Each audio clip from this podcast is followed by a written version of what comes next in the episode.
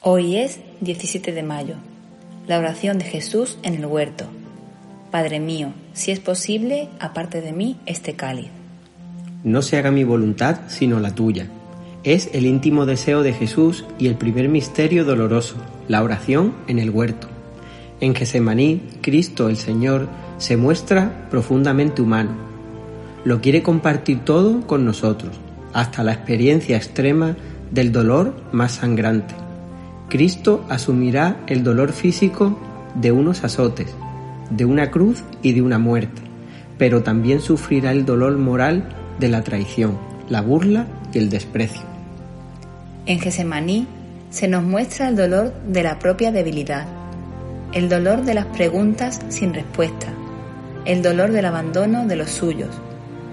El relato evangélico deja muy claro que mientras Él suda sangre, los discípulos están dormidos. Cristo en su hora decisiva se encuentra solo. Para Él, el mayor dolor es la soledad. Jesús no puede sino dirigirse a su Padre Dios, buscando una respuesta a tanto dolor, a una soledad tan cruel, a este destino que parece se aboca irremisiblemente al fracaso. En Getsemaní Cristo nos muestra su estado de ánimo, la profunda tristeza y angustia que le envuelve. En la discreción de la noche pide la compañía de los amigos y el consuelo del Padre. En que se nos muestra la humanidad del Hijo de Dios que se hace patente en el dolor y la tristeza. Que pase de mí este cáliz. Ante el misterio del dolor, solo cabe ampararnos a la voluntad de Dios. Cristo comparte todas las soledades del mundo y en Gesemaní Cristo denuncia todas las soledades de la tierra.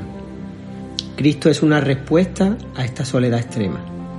Entrega su vida para reconciliarnos con Dios y reconstruir la fraternidad. Y allí estaba la Madre Dolorosa, junto a, a los pies de la cruz. Nuestra Señora de la Soledad. La piedad popular llama con esta advocación a María. María es experta en romper soledades, como el amor verdadero, como los auténticos amigos. Sabe estar en el lugar preciso y en el momento adecuado.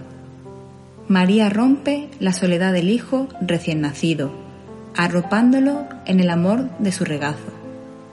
María protege al hijo perseguido en su huida a Egipto María acompaña el crecimiento de Jesús sin comprender incluso que su hijo tenía que ocuparse de las cosas de su padre.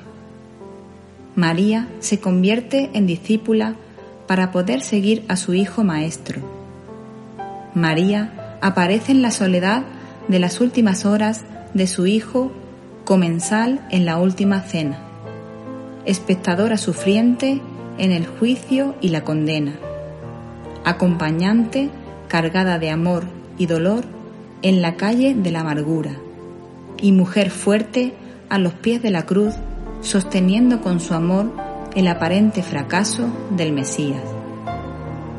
María comparte por fin la soledad de los primeros discípulos reuniéndolos en el cenáculo, aguardando la buena noticia de la resurrección, noticia que rompe todas las soledades. María es la mejor compañera de los discípulos de su Hijo, cuando al recibir el Espíritu se convierten en los primeros mensajeros entusiasmados del Evangelio. María, Nuestra Señora de la Soledad, nuestra mejor compañía, ruega por nosotros. Terminamos con estas preguntas para reflexionar descubro en mi dolor y sufrimiento una manera de compartir el dolor salvador de Cristo? ¿Colaboro como María en romper la soledad de las personas cercanas?